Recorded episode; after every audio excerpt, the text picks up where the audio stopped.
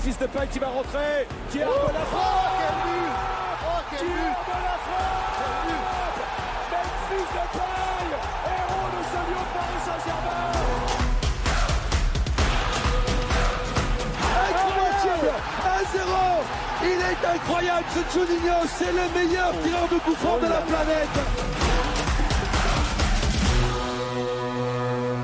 Salut à tous, nouveau Let's Go ce soir. Merci d'être avec nous. On accueille euh, pour cette nouvelle émission pas un mais deux invités. Tout d'abord l'animateur et chroniqueur David euh, Barbé, pardon. Bonsoir David. Ça va bien? Ça va et toi? Ça va, ça va nickel. Bon avec nous aussi on a aussi le tweetos bien connu Sofiane alias Eddie Fleck. Salut Sofiane. Salut à toutes, salut à tous, ravi d'être avec vous, c'est un grand plaisir. Merci beaucoup. Avant de démarrer les débats, je vais vous poser quelques questions à chacun votre tour. Vous y répondrez tranquillement, le but étant de vous connaître un poil mieux. Alors dans un premier temps, est-ce que vous pouvez tout simplement vous présenter en fait euh, ce que vous faites dans la vie, votre âge? Tu peux commencer David? Oui, je peux commencer, pas de souci. Euh, j'ai 26 euh, ans, je suis chroniqueur sur la Une en Belgique, qui est la première télévision. Je suis chroniqueur aussi sur Vivacité, qui est la deuxième radio en Belgique. Et je travaille aussi pour euh, le digital de Télépro, qui est un magazine toujours en Belgique. Merci beaucoup. Et toi, Sofiane? Bah écoute, Sofiane, 29 ans, euh, je suis sur, euh, je suis sur Twitter depuis 2012. voilà, dans la vie, je bosse pour. Est-ce que j'ai le droit de citer le, site de Paris Sportif ou pas par rapport à vous? tu peux là. Ok, que je vous mette pas dans la merde quoi. Euh, je bosse pour, euh, je bosse, pour Winamax en tant que en tant que journaliste streamer. Euh, voilà, je le dis pas forcément sur mon compte parce que c'est pas l'objet de mon compte, mais mais je bosse sur ça et, et voilà, je suis j'habite à Paris si vous voulez plus d'infos depuis 5 5 6 ans, mais je suis bien lyonnais de naissance. Merci beaucoup. Bon, on va parler évidemment de l'Olympique lyonnais. Sofiane, est-ce que tu peux nous raconter un peu d'où vient ton amour pour Lyon? Bah, après, c'est, euh, je pense comme beaucoup, euh, mon père qui m'amène au stade euh, à Gerland pour le premier match que j'ai vu au stade, c'était un 8-0 contre Marseille. C'était au fin des années 90. donc j'ai ce souvenir-là du stade. quand tu montes les marches et que tu vois le terrain illuminé, c'était exceptionnel, c'est resté dans ma tête. Et puis après, bien sûr, on a été très gâté euh, dans les années 2000, euh, euh, comme on le sait bien. J'ai fait le premier déplacement de ma, vie au Stade de, France pour Monaco-Lyon en Coupe de la Ligue. voilà, c'était avec mon petit club de l'AS Monchat, s'il y en a qui ont joué dans ce club de la région, enfin de, du troisième arrondissement de Lyon. Et, voilà, c'est après parcours normal, hein, comme, comme tous les Lyonnais qui aiment le club, jusqu'à aujourd'hui, et où je suis devenu un peu plus ronchon. Voilà. Ouais, mais bon, commencer euh, par un 8-0 contre Marseille, tout le monde en rêve. Et toi, David, euh, t'es branché foot de façon générale, hein, mais tu t'attardes de plus en plus sur Lyon, sur les réseaux sociaux notamment. Euh, T'as un lien particulier avec le club? Alors moi, je suis un supporter de Lyon depuis euh, depuis que j'ai 6 ou, ou, 7 ans, mais je ne suis pas lyonnais. Donc euh, je suis pas lyonnais, j'ai jamais habité à Lyon, mais mais voilà, je suis fan de Lyon depuis depuis que je suis tout petit et j'essaye euh, depuis que je suis tout petit d'aller voir des matchs, mais comme j'habite très très très très très loin de Lyon, euh, j'allais souvent voir euh, quand ils étaient en finale au Stade de France ou quand ils venaient sur Le Mans, parce que j'habite pas loin de Le Mans. Donc donc voilà. Ok, merci beaucoup. Et puis enfin, dernière question, David, est-ce que tu peux me dire en bref ce que tu as pensé, toi, de la saison de Lyon cette année, malgré évidemment son arrêt prématuré? Euh, la saison, bah, la saison a été euh, coupée euh, en, deux parties, avec une partie Silvino et une partie Rudy Garcia. c'est une saison où, pour moi, on a été efficace dans les coupes, que ça soit pour l'instant avec des champions, Coupe de la Ligue et même la Coupe de France, où on se fait sortir par un arbitrage assez assez assez limite, mais on fait plutôt un, bon match dans l'ensemble contre Paris. Euh, et après en championnat, ça a été un peu plus délicat. Euh, dans la première partie de saison, on a perdu beaucoup beaucoup de points. Et, euh, et dans la deuxième, je pense qu'on a essayé de rattraper ce qu'on avait un peu perdu. Et malheureusement, ça s'est arrêté, j'ai envie de dire, au plus mauvais moment parce que je pense que je pense que Lyon allait finir plus fort que ce qu'ils avaient fait durant la saison. On le saura malheureusement jamais. Et ah toi, enfin, du coup, Sofiane? C'est ça l'avantage de le dire, c'est que tu le sais pas, quoi. C'est pas mal. Euh, bah écoute, euh, on passe d'un moment d'espoir incroyable lors du dernier mercato, avec l'arrivée surtout de, de Juninho. Silvino, on connaissait un petit peu moins, mais on avait totale confiance en, en Juninho sur le choix. Donc bien évidemment, tu avais un discours aussi au niveau du euh, en conférence de presse qui était extraordinaire au niveau football, c'était la base, mais mais quand tu écoutais Juninho parler en conférence de presse, tu avais vraiment un espoir de ce côté-là. Donc vraiment une fraîcheur et un truc qu'on attendait depuis très très longtemps. D'ailleurs, moi, ça m'avait euh, motivé à faire les, euh, les, déplacements, retourner à Lyon pour voir les matchs. Je suis allé voir d'ailleurs le match contre Angers, le 6-0 euh, où ça se passait, où ça s'était passé de manière très efficace, mais où tu sentais quand même au niveau du pressing, il y avait des choses nouvelles, des trucs qu'on n'avait pas vus euh, sur les trois dernières années. Donc ouais, beaucoup d'enthousiasme. Après, ça c'est euh, c'est parti petit à petit en vrille. Euh, je pense qu'on lui a, il s'est il a eu du mal à s'intégrer au club euh, au final parce que peut-être qu'on l'a pas aidé, mais aussi parce que lui, il n'était pas sûr de ses choix parce que c'était un jeune coach. Donc au final, tu te retrouves en milieu de saison à devoir changer. Et sincèrement, j'aurais parié 50 000 trucs sur l'Olympique lyonnais, mais aller chercher Rudy Garcia, même, même dans l'idée que ce soit juste pour du court terme et pour remonter le club, sincèrement, j'aurais jamais pensé. Donc on est passé d'une situation où il y avait de l'euphorie et de l'espoir à une situation où tu vas récupérer l'ancien coach de l'Olympique de Marseille qui t'a craché dessus pendant des, mois. Donc voilà. Donc euh, après, euh, il y a énormément de malchance aussi dans cette saison. Les croisés de Memphis, les croisés de JRA. Euh, la fin prématurée du championnat, mais, je pense que malgré la malchance qu'on a, qu'on a eu toute la saison, il n'y a pas de fumée sans feu. Il y a des raisons, il y a, des choses à aller chercher, des causes, euh, et c'est intéressant aussi de voir pourquoi ça a mal marché, euh, et pas simplement se réfugier et se dire putain, si on avait fini le si on avait fini la saison, on aurait terminé troisième. Moi, j'en suis pas du tout persuadé vu ce que je voyais sur le terrain. Ouais, en tout cas, on va essayer de finir cette saison avec euh, bah, la finale au Stade de France contre le PSG en Coupe de la Ligue. Merci à vous deux hein, d'avoir joué le jeu des petites questions. On va passer évidemment au débat et on accueille pour l'occasion euh, Joe et Mathias. Salut les gars. Salut, bonne soirée à tous. Bonsoir. Au sommaire de l'émission, dans un premier temps, on va parler de la communication de Jean-Michel Aulas et du club de façon générale. On se concentrera ensuite sur la gestion des jeunes au sein de l'OL, de plus en plus critiquée. Et enfin, retour sur ce fameux chantier défensif qui dure depuis déjà euh, trop d'années à Lyon. Comment retrouver une défense complète et sérieuse? Dans le chat, vous avez l'habitude, n'hésitez pas à commenter et à faire vous aussi vivre le débat. Premier débat de la soirée donc, un retour sur la communication du club. Elle est de plus en plus critiquée, à hein, tous les côtés, en dehors du club comme pour les supporters en particulier sur Twitter où Jean-Michel Aulas c'est sur tous les fronts. Sofiane, euh, tu fais partie hein, de cette communauté qui a du mal avec cette communication. Est-ce que tu peux nous expliquer pourquoi? Bah après, c'est tellement un sujet vaste que je vais essayer de faire court euh, parce que ça ne se limite pas qu'à Jean-Michel Aulas. Je pense que déjà, euh, il y, y, a une première fracture qui est le passage entre Fournier et Genesio parce qu'avant, tu avais tu avais, euh, un projet clair euh, juste avant Fournier qui était avec Rémi Garde, qui était l'homme de, de, la formation, qui mettait des jeunes sur le terrain. Donc c'était extrêmement clair à ce niveau-là. Même si les, même si les résultats n'ont pas forcément toujours suivi, euh, ça reste quand même le, la, le, dernier coach à avoir remporté une coupe à l'Olympique lyonnais, ce qui nous a montré avec les jeunes sur le terrain, c'était très intéressant à voir.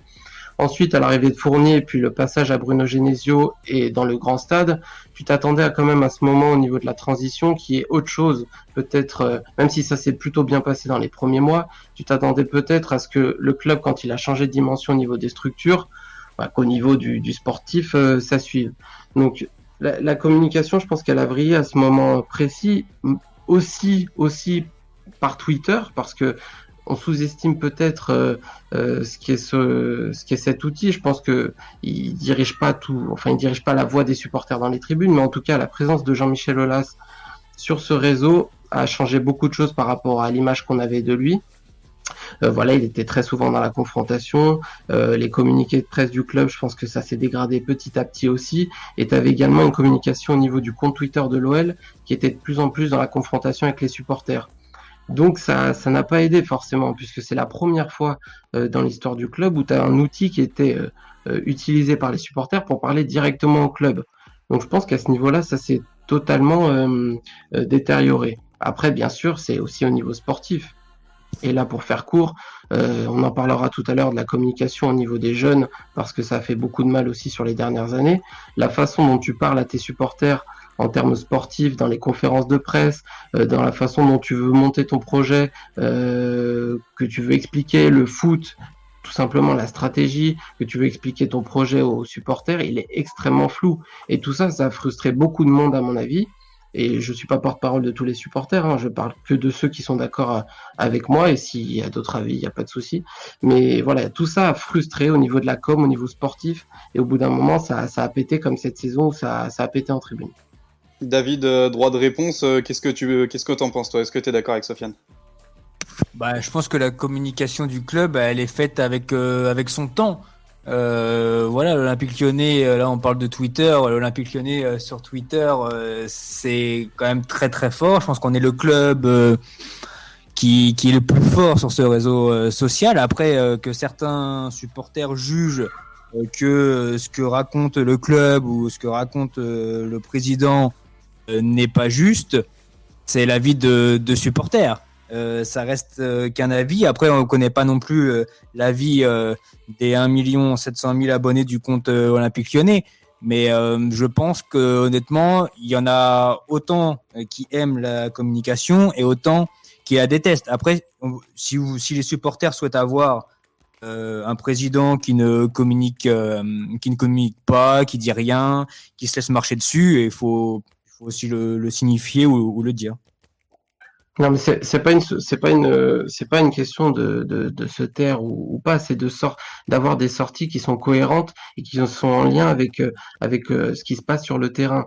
Il y a beaucoup d'enfumage dans la communication euh, de manière générale. Après, on parlera aussi du, sportif, mais le passage des trois ans de Bruno Genesio aussi fait beaucoup de mal à ce niveau-là, dans tout ce qui est victimisation, dans tout ce qui est euh, pointage du doigt des, problèmes de jeunesse, etc., du centre de formation. Donc, euh, moi, je veux bien entendre que je, on est, que je suis une minorité ou qu'il y a d'autres qui sont très contents de la communication. Après, il y a une réalité, c'est que si tu veux analyser euh, sérieusement la communication d'un club, il y, a des, outils pour ça. Il y a euh, demande à, des experts de la communication si quand ils lisent un communiqué de presse de l'Olympique Lyonnais, ils sont morts de rire ou pas. On le voit bien dans la gestion de, la crise euh, qu'on a vécue là et, de la fin de saison. Bien évidemment que Lyon a dû se faire berner, ça c'est une évidence. Il y a eu des, des contre-pouvoirs qui ont fait du mal à Jean-Michel Aulas et au club, ça c'est sûr. Mais en revanche, la façon dont tu communiques depuis le début de cette crise, ça t'a desservi et ça a mis beaucoup de monde à dos. Et Jean-Michel Aulas, c'est une réalité, même s'il dit le contraire, c'est qu'au bout d'un moment, il était seul. Alors maintenant, ils sont tous là à, revenir vers lui et à dire euh, bon, nous on voulait, on voulait continuer, etc. Mais c'est terminé. Mais pendant la bataille, il n'a pas su fédérer autour de lui. C'est un souci de communication. Voilà. Et ça, c'est juste un aspect parmi d'autres. Ouais, je sais pas, je, je pense pas que c'était un souci de communication. Euh, Jean-Michel Aulas, il me semble bien, il est intervenu euh, sur Twitter, il est intervenu à la radio, il est intervenu dans la presse, il est intervenu à la télévision euh, concernant, concernant cette crise. Oui, mais il utilise tous les supports. Et je peux te dire qu'en tant qu'animateur télé et radio, savoir utiliser tous les supports, c'est quand même très très important pour faire passer un message. En plus, ce message qui aujourd'hui, peut-être qu'il y en a qui rigolaient quand début avril ou fin mars euh, Jean-Michel Aulas proposait de finir la saison et de jouer. Aujourd'hui, euh, là on peut le dire maintenant au mois de juin, on, a, on aurait pu finir cette saison. On aurait pu finir cette saison. Donc, la euh, question, non, mais la question, c'était pas d'avoir raison ou d'avoir tort. C'est pas du tout ça. La communication, faut l'utiliser en fonction des, des idées. Si l'idée elle est pourrie, si l'idée elle est naze, et que derrière tu communiques une idée naze, bah je t'aurais dit bah ok elle est naze l'idée là. Mais l'idée elle était un logique et deux la plus réaliste et surtout c'est celle qui qui aurait dû avoir lieu comme euh, comme idée. Et en plus tout le monde se retourne maintenant. C'est tout le monde dit ah bah il avait peut-être raison Jean-Michel Aulas. Ah oui c'est vrai on aurait peut-être dû l'écouter avant dis donc. Mais non mais là là là, là, ton débat il est pas bon parce que c'est pas une question des raisons ou d'avoir tort. On a bien compris qu'il fallait attendre un peu plus que ça aurait été plus intelligent d'attendre avant de prendre une décision. Ça je pense qu'on est tous d'accord. L'idée c'est pas de parler seulement de cette crise et de la gestion c'est simplement pour te donner un exemple la façon dont tu parles de la communication de Jean-Michel Blas, moi ça me va très bien parce que je suis totalement désaccord avec ça. Tu dis communique sur tous les supports. C'est peut-être aussi un problème d'avoir une présence trop importante et de ne pas sortir du bois dans des moments clés et d'être plus intelligent dans ses sorties. On sait très bien, et ça, euh, c'est, il y a plein de, de, présidents qui en parlent en off. Il suffit de lire les articles, qui commençaient à gaver tout le monde. Donc c'est, c'est aussi à prendre en compte. Je ne dis pas qu'il faut écouter euh, tous les autres présidents et dire que les autres sont bons et que Jean-Michel Aulas c'est nul. C'est pas du tout ça. C'est simplement un exemple euh, pour te montrer que sur les dernières saisons, il y a beaucoup de sorties médiatiques qui sont faites contre l'OL euh, et, ça en fait partie. Quand tu sors dans le sportif euh, que Tanguy Ndombele, tu le verrais bien à tel club, que Oussem Aouar, putain, euh, si tu vas aller à la Juventus Turin, euh, ce serait sympathique et tout. Monsieur Anellier mettait un chèque. Toutes ces sorties cumulées font que ça se détourne, ça se retourne contre l'Olympique Lyonnais. Il faut en avoir conscience. Et je pense qu'il n'en a pas conscience. Euh, je pense qu'il répond, il répond à une question en fait. Euh, il me semble que pour avoir euh, sur euh, sur la Juventus, on lui pose la question si ça peut être un joueur de la Juventus. voilà, il répond juste ni plus ni moins à la question quoi. Mais tu, ça fait 50 fois qu'il le fait, on connaît son, son, mode de fonctionnement. Je veux dire, euh, déjà, il n'est pas obligé de répondre à la question. Et puis la façon de faire, parce que c'est terrible, parce que c'est une phrase qui a l'air anodine, mais, mais tu sais, ça, ça participe au fait qu'il y ait de moins en moins de respect pour ce club. Tout simplement parce que quand on sait très bien que Lyon est en dessous de la Juve, du Barça, du Real Madrid en termes de, de, de sportifs, ça c'est une évidence, il le montre très bien. Néanmoins, tu peux te respecter en disant, OK, on a conscience que au bout d'un moment, si Ferland Mendy veut aller au Real Madrid, bah, vendons-le, mais ne jouons pas contre nous. Pourquoi tu vas aller le vendre comme ça médiatiquement, alors qu'il suffit de voir que c'est un très bon joueur sportivement et que si tu as envie de le vendre à l'été, il y aura pas de problème pour le faire. Mais je comprends pas cette stratégie, moi, de à chaque fois de baisser le froc, comme on le fait très très souvent. Et ça aussi, c'est un aspect de la communication qui est très mauvais. Entre les communiqués de presse, les sorties de Jean-Michel Aulas, franchement, il y a beaucoup, beaucoup de choses à dire. Les sorties des coachs aussi, entre Genesio et Rudy Garcia, il y a beaucoup de choses à dire sur, euh, sur, euh, sur le fait que l'OL est en, est pour moi, est en chute libre à ce, à ce niveau-là. Et il y a de moins en moins de respect par rapport à ça au niveau du club. Ce que je trouve et... frustrant en plus dans cette histoire, c'est que David, tu, tu le disais, euh, Jean-Michel Aulas, c'est utiliser tous les supports de communication. Donc c'est quelqu'un en plus qui sait communiquer et il nous l'a montré euh, par le passé euh, quand l'ambiance était, on va dire, beaucoup plus soft autour de l'OL, genre les années titres ou, ou tout ça. C'était déjà un personnage médiatique. Alors certes, il n'y avait pas Twitter, il utilisait déjà beaucoup de supports pour communiquer, pour pour parler de son club et souvent aussi pour des fois soulager la pression autour de ses joueurs. Là-dessus, il a toujours été assez doué. Sauf qu'en fait, ce qui se passe, c'est que on peut être bon dans un domaine un temps, mais aussi il faut savoir se renouveler, il faut savoir aussi s'adapter au contexte. Et en fait, ce qui se passe, c'est que le contexte autour de l'OL a énormément évolué au, au, cours de ces dernières années.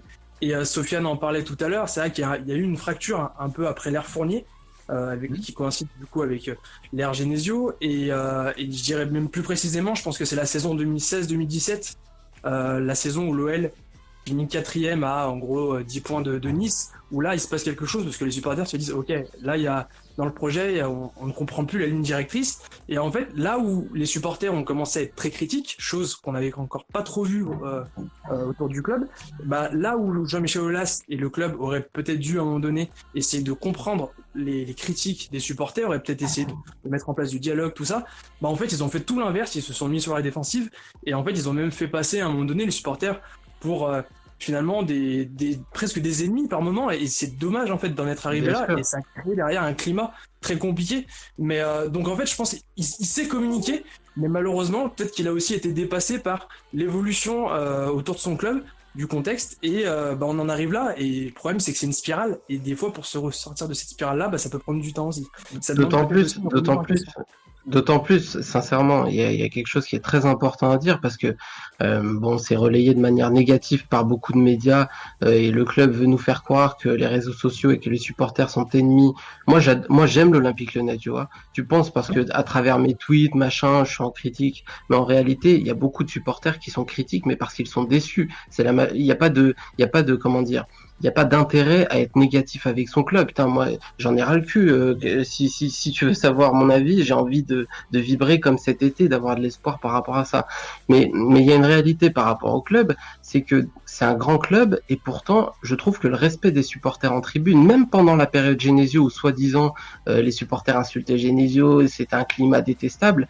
Je vous rappelle que la seule fois où il y a eu des banderoles, c'était lors du dernier match de la saison, je crois que c'est celle que tu disais, Joe, où, on lui demande de partir, de partir, de dire bon voilà, Bruno, tu as fait ton temps, c'est le moment de partir.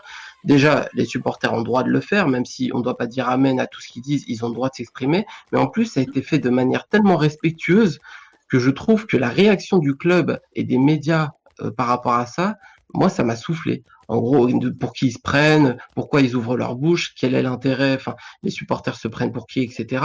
Alors qu'on est clairement, quand tu regardes Paris, enfin Paris plus maintenant, mais quand tu regardes Marseille ou certains autres clubs en Europe, au niveau du respect des supporters par rapport à ce qu'a été la période Genesio, hormis bien sûr les trucs euh, qui sont totalement euh, indéfendables, hein, ce qui s'est passé en, extérieur euh, à quelques reprises, mais je te parle de ce qui se passait en tribune, ça a été extrêmement soft, extrêmement respectueux.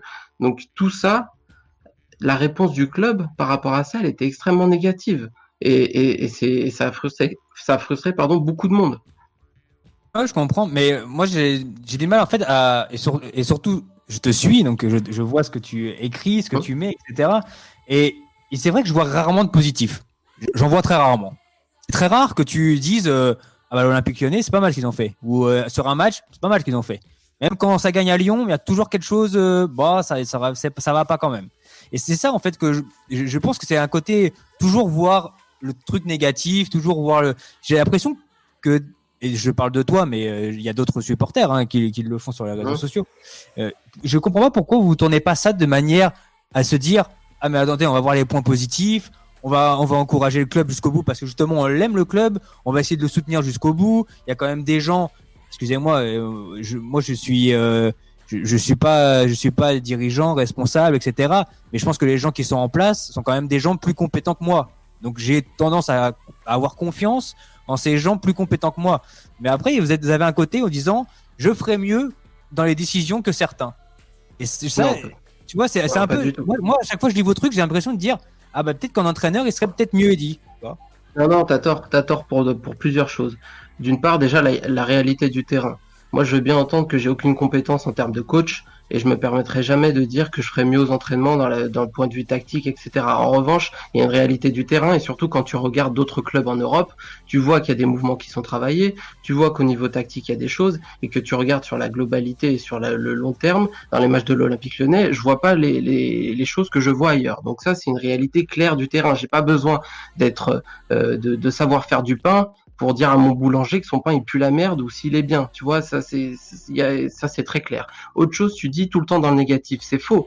C'est faux parce que cet été, je sais pas si tu étais supporter de euh, Lyonnais cet été, mais je te rappelle simplement, regarde les tweets sur euh, Silvino, Juninho, etc. Il y avait énormément d'enthousiasme.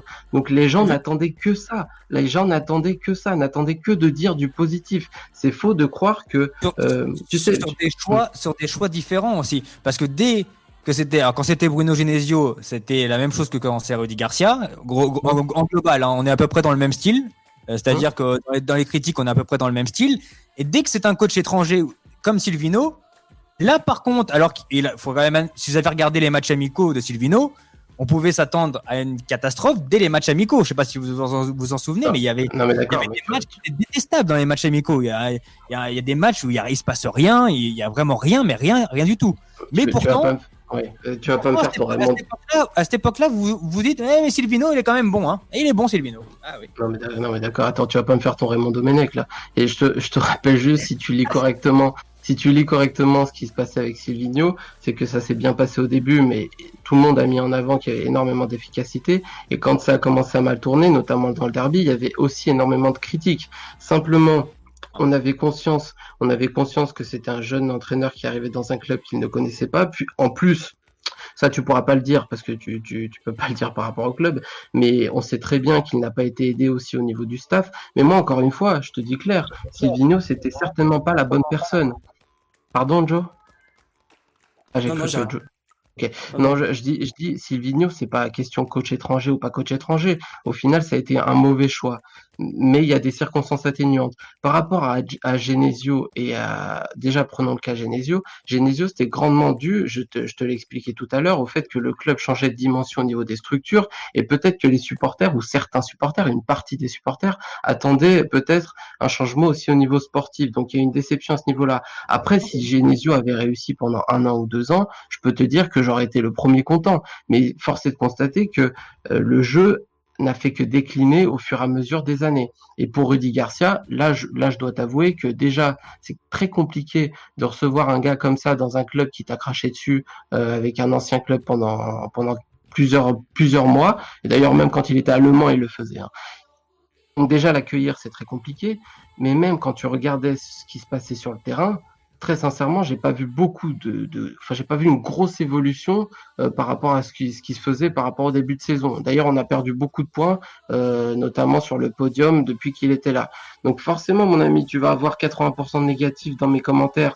Mais si tu savais le plaisir que j'aurais de, de, de, de sortir des commentaires positifs sur ce que je vois sur le terrain, mais, mais sincèrement, je n'attends que ça et je pense que la majorité des, des mecs n'attendent que ça. Ah bah, tu, vas, tu vas me faire plaisir dans les prochains mois alors. Je vais te suivre. les prochains D'ailleurs, on va en parler. On va faire un virage du, du côté de la gestion des jeunes. Euh, sachez juste un truc, euh, je sais pas si vous le savez, mais Pierre Caloulou est bien arrivé à Milan et il va passer sa visite médicale, donc c'est parfait pour le thème. On va pas refaire le topo. Hein. Lyon a la chance d'avoir l'une des plus grandes académies d'Europe, mais au final, on est à la peine depuis quelques années avec eux. C'est un sujet déjà évoqué sur Twitter, euh, David, hein, pour euh, que te citer. Tu as notamment écrit que pour toi, Flo Maurice voulait absolument boucher les jeunes du club en prenant des jeunes d'ailleurs comme Tété, Traoré ou Kadewere. Est-ce que tu peux un peu euh, t'expliquer sur ces propos? Oui, alors je m'expliquais par Florian. Après j'ai pris des commentaires de tout le monde en disant ah il commence à critiquer Florian Maurice. Non, Florian Maurice a aussi fait du bon travail. Je ne dis pas qu'il a fait que du mauvais travail, mais on peut aussi admettre que pour euh, Kenny Tété, c'est lui qui l'a fait venir. Par exemple, pour prendre l'exemple à droite.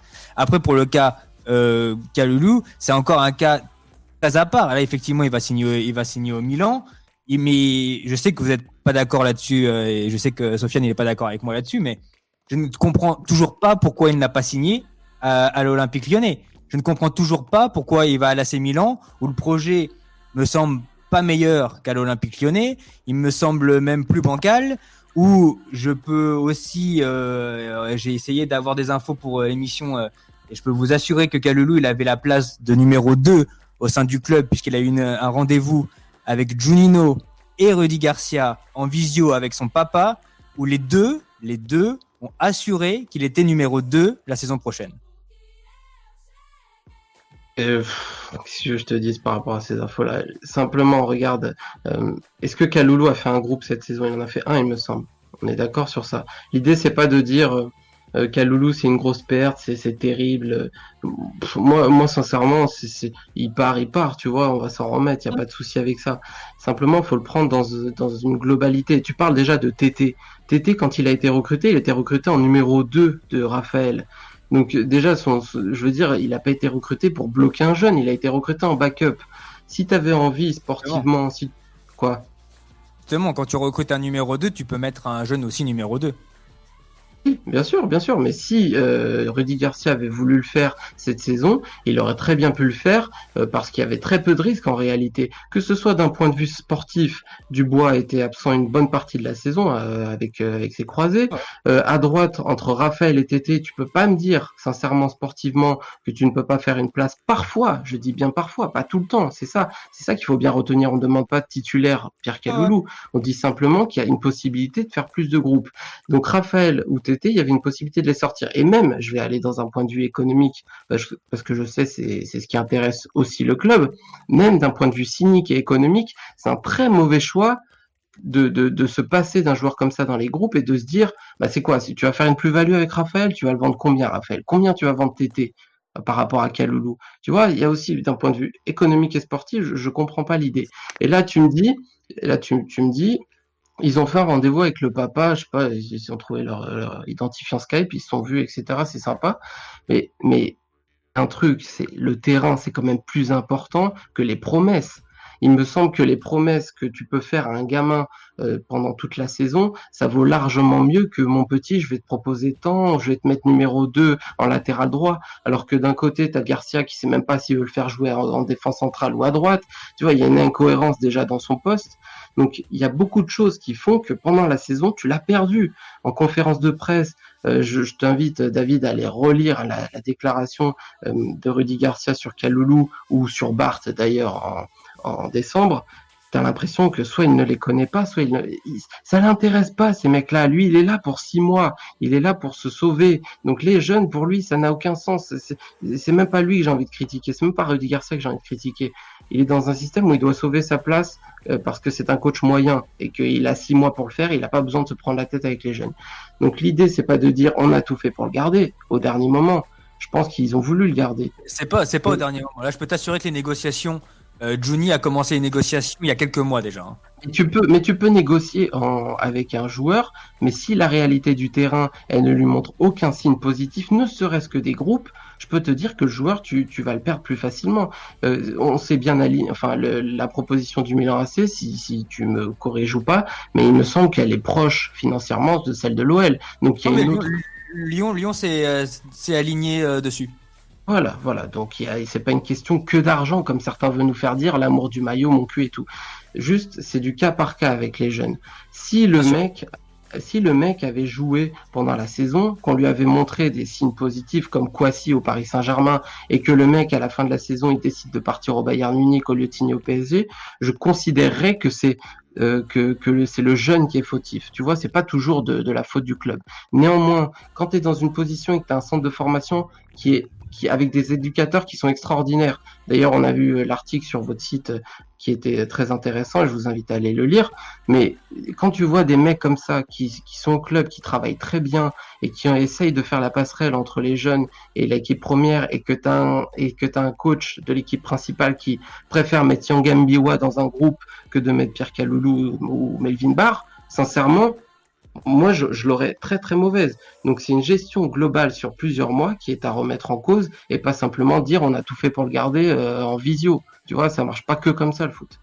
Oui, à la visio, euh, je sais que tu utilises bien la visio, mais la visio est, est due aussi euh, avec ce qu'on connaît à l'heure actuelle. Hein. C'est pas pour rigoler, ils ont pas dit on va faire une visio avec avec le père et voilà. Hein, c'est. Non, non, mais, non, mais je te, je te charrie un peu sur ça, mais mais euh, voilà, c'est aussi ça en fait. L'idée, c'est pas de dire putain, on a perdu le futur Daniel Alves. Moi, moi, je sais rien de son niveau à terme. Ça, c'est pas un problème. Il faut juste se dire qu'aujourd'hui, perdre un jeune, quel que soit le jeune, c'est une défaite. Tu vois, un jeune que tu veux garder, bien évidemment, c'est une défaite. Voilà, donc on voulait le garder. Donc c'est une défaite quoi qu'il arrive. Et c'est bête parce que j'ai vu des commentaires comme ça de supporters lyonnais qui disent on va voir euh, si c'est pas le futur Jordi Gaspard et tout, comme si moi j'attendais la, la défaite. Mais non, mais je m'en fous en fait de ce qui va devenir euh, dans un autre club. C'est pas ça le problème. Je me dis que chez moi, à Lyon, peut-être qu'il aurait été très très bon et peut-être qu'on ne s'est pas donné, et c'est même sûr, on ne s'est pas donné toutes les chances sportives de le garder. C'est ça qui est gênant. Eh, mais ok, mais quand t'es quand t'es un joueur que t'es formé euh, à l'Olympique euh, Lyonnais et que je te répète, on te propose le rôle de doublure. Alors t'y crois ou t'y crois pas Ok, tu peux ne pas croire Junino, tu, tu peux ne pas le croire. Je, euh, ok, ok, à ce moment-là, alors il faut être, faut qu'il soit, faut être très clair en fait. J'ai vu aussi Aldo qui a commencé à liker des messages sur Twitter, etc. Il faut être très très très clair. Euh, le choix, ils l'ont fait, c'était le Milan AC. Ils veulent peut-être pas assumer le fait qu'ils préféraient le Milan AC à l'Olympique lyonnais. Et c'est sûrement pour ça qu'aujourd'hui, ils essayent de faire passer, le dire, mais c'est Rudy Garcia qui nous a dit un petit peu n'importe quoi, alors que Rudy Garcia leur a dit, leur a dit exactement le contraire. Il leur a dit, tu seras numéro 2 tu seras numéro 2. Alors voilà. Alors après, ils ont préféré le Milan AC. Ils veulent pas trop certainement dire pour les supporters lyonnais qu'au final l'Olympique lyonnais ça passait pour eux derrière. Mais euh, la réalité, elle est là. Ils ont préféré le Milan à Lyon, pas pour le projet sportif, parce qu'il avait certainement envie de quitter l'Olympique lyonnais et d'aller voir ailleurs. Mais tu vois, j'ai envie de dire, il faut pas euh, croire que c'est à cause de Garcia qu'il a pas signé à l'Olympique lyonnais. Quoi. Admettons, juste pour reprendre la parole, David, là on prend l'exemple de Kaloulou, d'accord On peut, on peut se permettre de prendre l'exemple, par exemple, de, des, défenseurs gauche, où on a un certain Melvin Barr, on a aussi Ndika, On a sur le terrain évidemment deux autres joueurs, à savoir Koné et Marsal. Et là, euh, je reprends les mots d'un mec du chat, Elias Banks, qui dit Garcia pourrait clairement repositionner Cornet même en latéral droit. Il a aucune confiance avec les jeunes. Comment tu peux expliquer, toi, David, euh, par exemple, ce, cas des défenseurs gauche quand on a des gamins comme Barr et Indica euh, Je peux te l'expliquer. Melvin, il est vu au sein du club et pas que par Rudy Garcia, parce que vraiment le club n'est pas dirigé que par Rudy Garcia. Euh, il y, a, maintenant Bruno Cherou et, Juni qui sont là, euh, qui sont là pour ça, et surtout Juni est là, là, pour ça. Il considère que Melvin n'a pas le niveau pour jouer en Ligue 1 pour le moment. Voilà. C'est juste euh, une question que pour eux, il est encore un peu juste, qu'ils sont prêts à le garder cet été s'il veut rester à l'Olympique lyonnais, mais que pour eux, en Ligue 1, c'est pour l'instant encore un peu juste. C'est tout simple. Ok, ok, donc ça justifie zéro présence pratiquement dans les groupes. C'est ça, c'est ça que tu es en train de me dire. Est-ce qu'il, franchement, s'il arrive... que Junino et Rudy Garcia considèrent tous les deux qu'il mmh. est pour l'instant trop juste. D'accord, moi je pense que il y a, y a considérer ça, c'est une possibilité. Tu peux te dire, écoute, pour l'instant, je, je pense pas que tu le niveau tout de suite. En revanche, je trouve qu'il, je pense qu'il a de la qualité. Déjà, déjà, c'est une évidence. Et puis même, tu peux fermer des portes. C'est-à-dire qu'il y a un doute toujours avec un joueur. On n'a aucune certitude sur le, le potentiel d'un mec. Mais déjà, trouver un latéral aujourd'hui, c'est extrêmement compliqué. De manière générale, je te parle pas qu'à l'Olympique Lyonnais, je parle dans, dans les championnats européens. Donc, c'est une chance d'avoir un, un, un, latéral avec une potentielle une potentielle qualité euh, euh, future. Donc, quand tu regardes les latéraux gauche qu'on a aujourd'hui, Youssouf Koné, euh, qui s'est blessé une bonne partie de la saison, qui n'a pas su rendre satisfaction. Marsal. Ah, il est ah non, on peut pas juger Koné sur le, le match. Non, non, non, Je, je, je t'ai pas dit qu'il sera mauvais à, à, vie. Je te dis juste, c'est un constat sur ce qui s'est passé sur le début de saison. Euh, Marsal, sincèrement, si Melvin Barr, il, il, réussit à faire ce que Marsal fait, c'est-à-dire mettre 3 CSC par match, et là, là, je, là, je, je vanne. Hein. Mais c'est pour dire que si Melvin Barr, il a aucune possibilité, ne serait-ce que faire des matchs de coupe, ou ne serait-ce que rentrer face à des, enfin pas rentrer, mais jouer face à des adversaires un peu plus faibles, sincèrement, c'est qu'il est vraiment très très mauvais. Et même, je vais juste aller. Il a, joué, Melvin. Il a joué à Nîmes. Il a joué. Il a joué 50 minutes contre Nîmes. Il... Ouais, il a, été plutôt. plutôt il a pas fait un grand match. Hein. Oui, oui. non, mais il, il a joué 50 minutes. intéressante. Oui, exact, exact. Il a joué 50 minutes contre Rennes. Bon, après, c'était dans un contexte, euh, contre Nîmes, pardon, dans un contexte particulier parce que Nîmes était à 10 contre 11, mais je l'ai pas trouvé picaré, euh, enfin, pas jusque, jusque dans l'idée de me dire, putain, faut positionner Maxwell Cornet qui n'est même pas un, un latéral. Ah, est-ce que, est que, tu l'as trouvé meilleur que, que Koné? Tu l'as trouvé meilleur que Koné? Bah, attends, mais on n'a même pas eu le temps de le juger. Et tu me parles de joueurs qu'on n'a même pas eu le temps. Guiri, on l'a vu une minute cette saison. Euh, Melvin Barr, on l'a vu quoi 50 minutes, je crois. Euh, donc tu, tu es en train de me parler de joueurs qu'on n'est même pas capable de juger sur long terme. Moi, je te dis pas de le mettre titulaire tout le temps. Je te dis juste envoyer des signaux c'est simplement ça. Il y a des signaux envoyés avec des jeunes qui ont été, euh, qui ont, on a un centre de formation. On a la chance en France d'avoir un centre de formation, d'être un des clubs français avec le meilleur centre de formation en Europe, celui qui travaille le mieux. Encore une fois, allez lire l'article qui est très intéressant à ce niveau-là euh, sur Café du Commerce.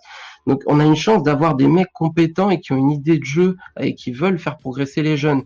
Pourquoi on n'utilise pas ces gamins pour les mettre plus souvent dans les groupes. C'est juste une idée de signaux envoyés. Quand tu mets Denayer au milieu de terrain au lieu de mettre Maxence Cacré, alors que Maxence Cacré était le meilleur milieu de terrain quand il est rentré dans l'équipe, c'est un mauvais signal. Quand tu mets Maxwell Cornet, même si Maxwell Cornet, pendant quatre matchs, c'est euh, Marcelo, c'est un mauvais signal envoyé aux, aux, gamins également. Quand tu préfères faire jouer Dembélé, Moussa Dembélé pendant 90 minutes chaque match, et on le voyait, il avait la langue pendue sur beaucoup de rencontres à partir de la 70e, et que tu as Amin Gouiri qui est là et qui attend, et qui joue qu'une minute, je suis désolé, moi tu peux me dire qu'Amin Gouiri, c'est euh, Yanis Tafer, si tu as envie de me faire un oh, jeu Non, non, je pense pas ça de lui en plus.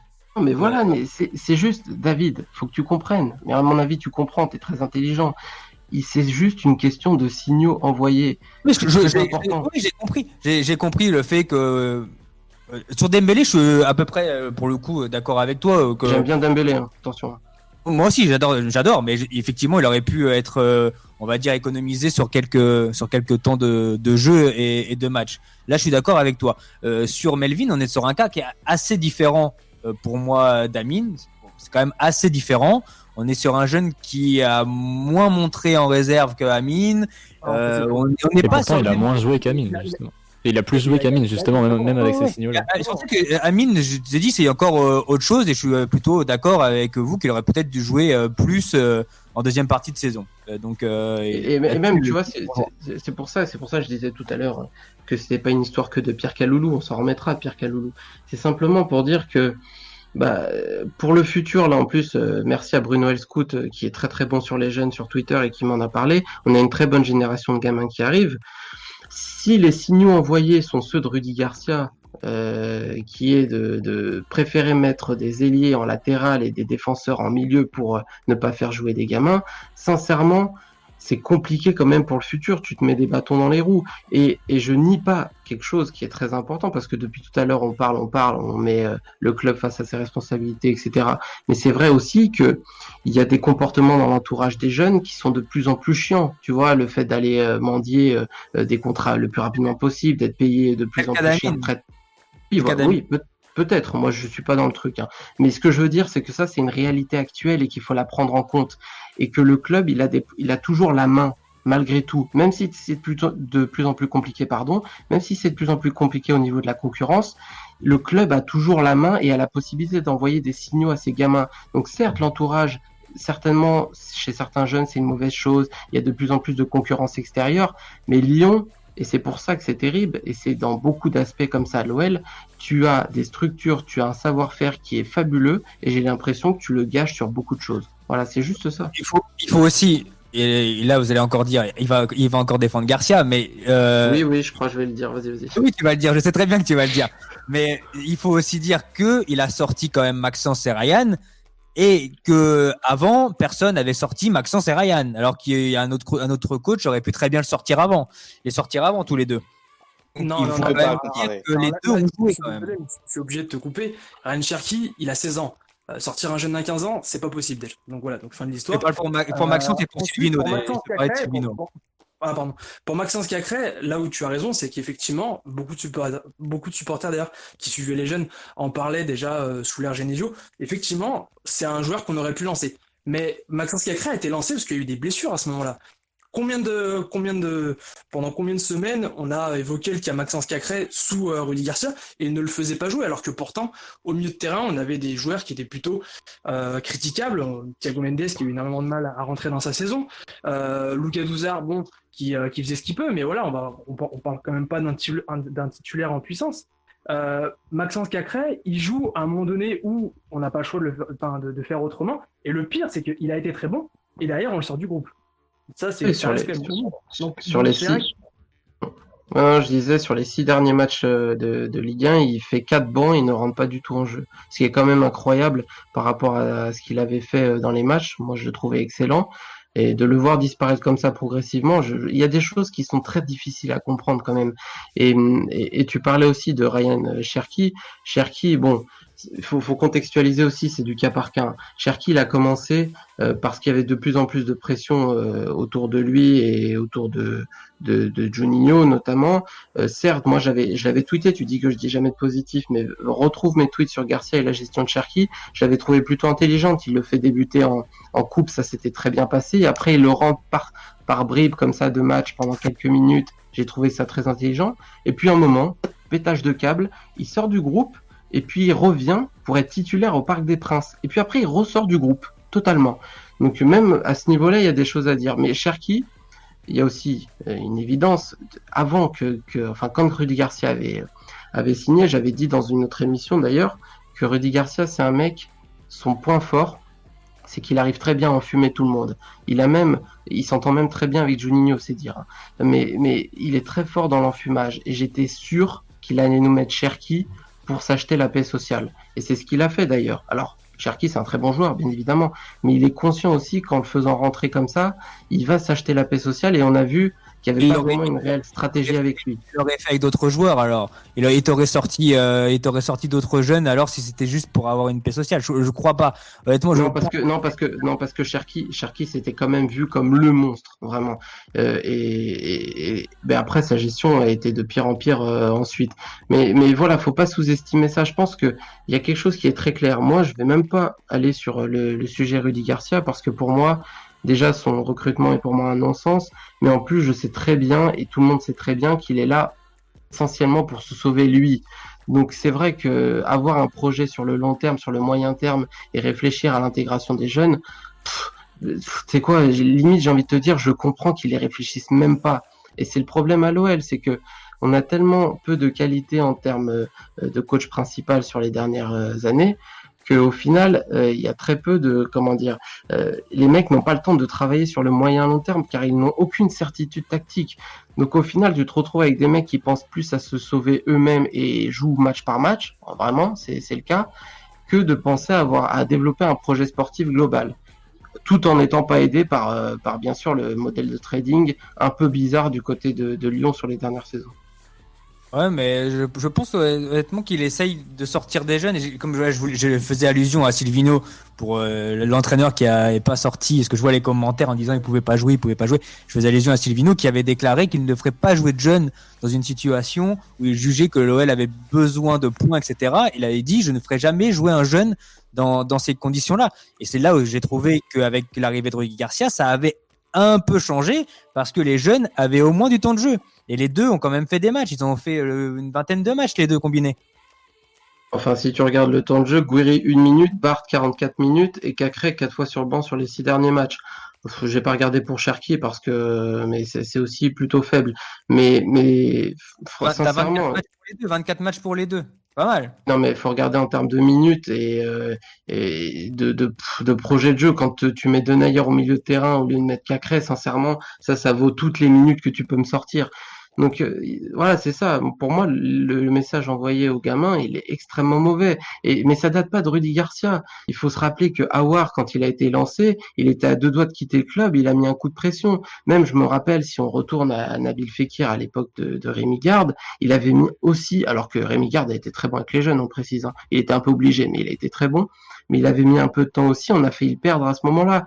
Euh, Maxence Cacré, c'était exactement la même chose. Donc, tu as toujours l'impression que même.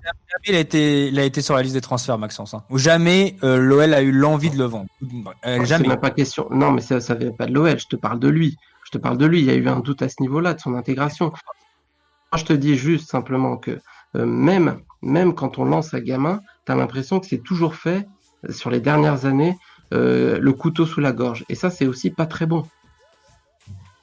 Surtout quand tu vois les euh, quand, quand, tu vois ce que fait les gens sur le terrain aussi. On peut reprendre l'exemple de Marsal ou de Cornet qui n'a pas forcément montré euh, euh, leur performance au max. Et à quel moment on se dit pas à ce moment-là, bon, c'est le moment de faire jouer un gamin, quitte à ce qu'il se plante peut-être, mais au moins on aura essayé, on aura vu quelque chose. Il est là le problème. Et juste pour revenir à ce que tu disais, David, et pour, pour faire l'entièreté de, des paroles de Silvino, Silvino était le premier à défendre Melvin Barr et à dire qu'il voulait le faire jouer et le faire monter. Oui, non, mais c'est vrai, tu fais bien de le préciser, j'avais oublié. Je sais qu'il a enfanté euh, Melvin Barr et, je, je, je, sais bien qu'il avait dit que. C'est juste pour mettre, euh, voilà, pour mettre l'entièreté du message de Silvino. Le, problème là, là, tu vas, tu vas juger, tu vas juger, tu vas juger un gars qui a passé euh, euh, une toute partie de, de sa carrière à l'Olympique Lyonnais pour un premier job.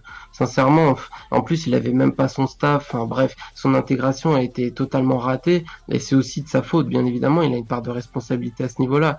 Mais tu peux pas faire la comparaison entre ce que fait Silvino euh, et un mec qui aurait fait un truc sur le sur le long terme, sur trois ans. Donc c'est très compliqué de, de juger. C'est pour ça que moi, Garcia, j'en parle là.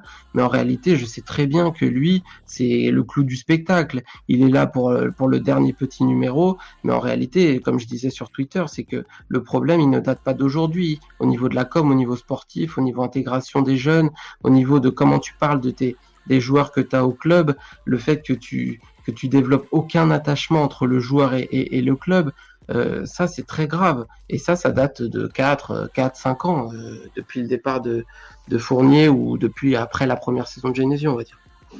Si je peux me permettre pour recontextualiser aussi les cas euh, Melvin Barr et euh, Pierre Calulu qui peuvent se ressembler un petit peu et qui sont assez différents de cas comme Maxence Cacré ou Ryan Cherki ou même Amine Goury qui ont, qui ont été très jeunes, des, des gros talents et, on savait que tôt ou tard on allait euh, certainement devoir compter dessus parce que voilà le, talent est là.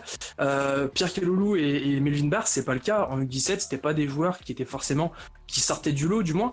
Euh, et en fait c'est des joueurs qui ont énormément bossé qui ont énormément progressé. Euh, je dirais que c'est deux joueurs qui sont aussi très intelligents ça se voit d'ailleurs dans leur style de jeu. Euh, et donc ils ont beaucoup travaillé. Ils ont fait je pense aussi beaucoup de sacrifices. Et quand ils sont arrivés aux portes des pros à des moments, il y a eu des opportunités de, de pouvoir être lancé. On l'a dit avec Melvin Barr euh, lorsqu'il y a eu euh, des blessés à gauche, enfin, notamment Koné et Marcel qui décevaient. De l'autre côté, bah, on a eu euh, une blessure de, de, Dubois, Raphaël qui, qui était pas au max physiquement, Kenny Tété qui décevait. Donc là aussi, même, on aurait pu essayer de, les, de, les, mettre dans le groupe et leur donner du temps de jeu. Mais en fait, ce qui a été frustrant, je pense, pour ces jeunes-là, alors Melvin Barr, on, on, a moins entendu de son, son ressenti de son côté, mais côté Pierre Kelloulou, en fait, moi je pense que son son, choix de quitter l'OL est arrivé même bien avant ce, timing euh, actuel. C'est qu'en fait, toute la saison, il a dû se dire, ok, j'ai trois arrières droits devant moi, on ne me fait pas jouer. Euh, je ne suis pas non plus aussi talentueux que Maxence Cacré. Ça, je pense qu'il en est aussi conscient. Et il se dit, voilà, c'est très très limite aujourd'hui. Et il n'y a aucun signe positif pour moi. Donc, à un moment donné, je pense que le joueur, il a fait son choix assez tôt. Il a été, franchement, enfin, je pense que c'est un choix aussi de bon sens. C'est qu'il s'est dit, je risque, je risque pas de percer. Donc à un moment donné où tu as un club qui vient te voir et qui lui t'envoie plein de signaux positifs, te dit bah voilà, moi je vais te mettre numéro 2, tu vas pouvoir jouer, peut-être que des fois tu joueras défenseur central, ça se travaille, ça prend du temps tout ça. Et euh, je pense que l'OL n'a pas su envoyer ces signaux positifs au même moment et donc euh, le choix s'est fait assez tôt et quand on voit que l'OL a même essayé de mettre euh, Tony Parker dans la danse à un moment donné pour convaincre Pierre Calou, ça montre qu'en fait on n'a pas compris. On essaie de risible, c'est risible, c'est risible. Euh, c'est pas ça qui attend. Et je pense que ça a même plus frustré au final. Mais tu sais, tu sais, tu as totalement raison sur ça. Et en plus, je, je reprécise, on n'est jamais certain euh, de ce que va faire un gamin sur le terrain. Néanmoins, il y a, un truc qui est limite impalpable, et je sais pas si ça vaut argument, mais en tout cas, j'y crois fortement. C'est que quand tu as grandi dans le contexte lyonnais, quand tu connais le club, quand tu as un minimum de qualité, je veux dire, quand tu débutes, je vous rappelle, il y a des joueurs chez nous, comme Jordan Ferry par exemple, qui n'était pas un joueur monstrueux, mais quand il est rentré dans l'équipe, euh, il, a, il, a, il a été très utile. Et pourtant, je le répète, c'est pas un joueur monstrueux. Quand je, je, je, je, vous signale également, tu, tu, fais, tu fais bien de le préciser, Joe, qu'il y a des joueurs qui mettent un peu plus de temps à arriver à maturité.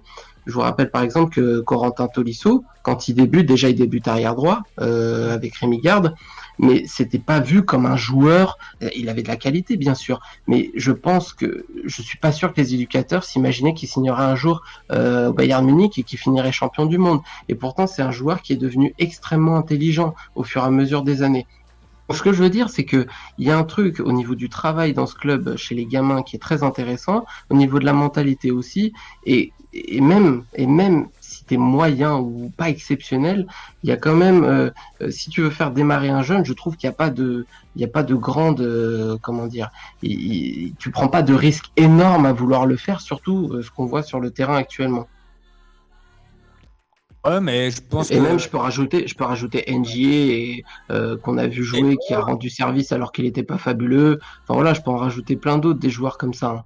L'époque est aussi différente. Euh, l'OL à ce moment-là avait surtout besoin de vendre des joueurs et de ne pas acheter grand monde, ce qui est moins le cas à l'heure actuelle. C'est-à-dire que on n'est pas, on est plus du tout dans la même époque. À l'époque, fallait vraiment, euh, fallait vraiment jouer avec le centre de formation parce que euh, c'était le seul moyen de pouvoir aussi payer. Je compare pas, je compare pas les époques. Je compare pas les époques. Je compare simplement notre savoir-faire, ça qui a pas changé ou qui a au moins bien évolué. Je compare pas du tout les époques. Je sais que l'époque garde, t'étais dans l'obligation de le faire, voilà, mais ça nous a montré que euh, on avait quelque chose d'intéressant à ce niveau-là et que et, qu'on pouvait aujourd'hui continuer à l'utiliser malgré euh, notre politique de trading qui peut continuer à côté. Mais euh, mais j'ai oublié ce que je voulais dire, donc je te laisse finir, vas-y. Ah, mais juste voilà pour, pour dire que moi je, je, juge pas ce qui ce qui est fait. Je pense qu'à l'heure actuelle de ce qui se dit au club, c'est que effectivement Melvin n'a pas n'a pas le niveau euh, pour la Ligue 1 et qui n'a d'ailleurs aucune proposition d'un club de Ligue 1 à l'heure actuelle. aucune proposition d'un club de Ligue 1. Kalulu, ils ont voulu le faire signer à tout prix. Juni s'y, s'y est attelé depuis quasiment euh, des mois. Ça fait des mois et des mois qu'il est sur le dossier, qu'il est avec le papa, qu'il essaye de le faire signer. Il lui dit que Kenny va être vendu, que Rafa il est en fin de contrat dans un an et que donc euh, il n'est pas du tout la priorité du club la saison prochaine s'il, reste. Euh, ils ont envoyé des choses très très positives au clan Kalulu qui, euh, je pense, avait effectivement choisi le Milan AC euh, depuis le, depuis le début et que de toute façon on n'avait pas envie euh, de rester à l'Olympique à l'Olympique Lyonnais malgré ce que Juni peut faire. Et moi je pense que quand un jeune, et c'était le cas de Ryan, parce que Ryan il avait des propositions du Real Madrid, de Manchester la saison dernière, mais quand Juni vient lui dire il faut que tu restes, il faut absolument que tu euh, il faut absolument que tu signes chez nous. Bah, Ryan euh, connaît un peu Junino, se dit euh, si un mec comme Juni me dit ça et qu'il sait où il va m'emmener, bah, je vais l'écouter. Mais Ryan, Ryan, c'est Ryan, c'est différent. Ryan, Ryan, c'est différent. C'est un talent monstrueux qu'on au Real Madrid, c'était plus prestigieux pour lui de signer au Real. Non, mais d'accord, mais Ryan, c'est totalement différent. C'est que c'est un travail monstre, c'est un joueur monstrueux dès le départ. Et en plus, tu compares deux joueurs. Il y en a un qui, en a, qui avait 16 ans et l'autre qui a 20 ans. Tu peux pas avoir les mêmes logiques avec les deux joueurs. Quand Pierre Caloulou, il a 20 ans et qu'il voit trois latéraux droits devant lui et qu'il n'y a aucun signe positif, moi, je peux totalement entendre qu'il. On lui dit qu'il était en avant. On lui dit. D'accord, mais non, mais mon ami, si je non, mais si je te dis, euh, moi, si je te dis, euh, euh, je te promets que je vais te faire ça, et puis pendant toute la saison, je te, je te montre aucun signal positif, aucun respect, machin, tu vois, vu la concurrence actuelle au niveau des jeunes, justement, il faut, c'est, on est dans une période où il y a tellement de clubs qui sont intéressés par les jeunes joueurs et notamment les jeunes joueurs français que tu dois t'adapter par rapport à ça et être encore plus attentif par rapport à ça et de plus en plus tôt. Donc nous aussi, c'est peut-être à nous aussi d'évoluer euh, à ce niveau-là et pour ne pas perdre de, plus en plus de gamins parce que tu vas te retrouver au fil des années à être de plus en plus en difficulté. Voilà, c'est simplement c'est pour ça que là il y a une polémique sur Pierre Caloulou, mais c'est pas lui le problème. Je répète que c'est pour anticiper ce qu'on pourra vivre dans les prochains mois, prochaines années, où la concurrence va être de plus en plus forte et que l'OL doit, doit être beaucoup plus cohérent au niveau de son équipe première pour donner de plus en plus de signaux positifs et de se faire bananer de moins en moins. Voilà. Je comprends, mais après, je pense que la cohérence, il va, va être trouvée avec euh, avec Juni, puisque c'est lui qui se charge des prolongations des jeunes. Donc, si Juni a jugé euh, que les jeunes qui vont partir euh, prochainement euh, sont euh, pas aptes à rester à l'Olympique Lyonnais, euh, c'est parce qu'ils jugent qu'ils n'ont pas le niveau dans l'Olympique Lyonnais qu'ils le souhaitent. Ouais, il faudrait, faudrait qu'il soit aidé quand même. Faudrait qu'il soit aidé au niveau du terrain, euh, d'avoir un vrai relais au niveau terrain, au niveau équipe première, d'avoir un coach euh, qui, qui, déjà les connaît, parce que notre ami Rudy Garcia, quand il avait fait ses premières sorties sur Bart et Kaloulou, j'avais bien la sensation qu'il les connaissait pas. Donc avoir une vraie cohérence au niveau équipe première, parce que Juninho, moi j'ai totalement confiance en lui. Je pense que c'est la lumière au niveau du club parce que sans lui, ce serait très compliqué à mon avis. Mais je veux dire, il peut pas faire tout tout seul. Déjà qu'au niveau du club, il y a de, euh, il y a des avis différents. Euh, euh, il est parfois pas suivi sur tous les dossiers. Parfois, il soutient une idée alors que je, on sait très bien que vu la gueule de l'idée, c'est pas lui qui a eu le, qui est à l'initiative.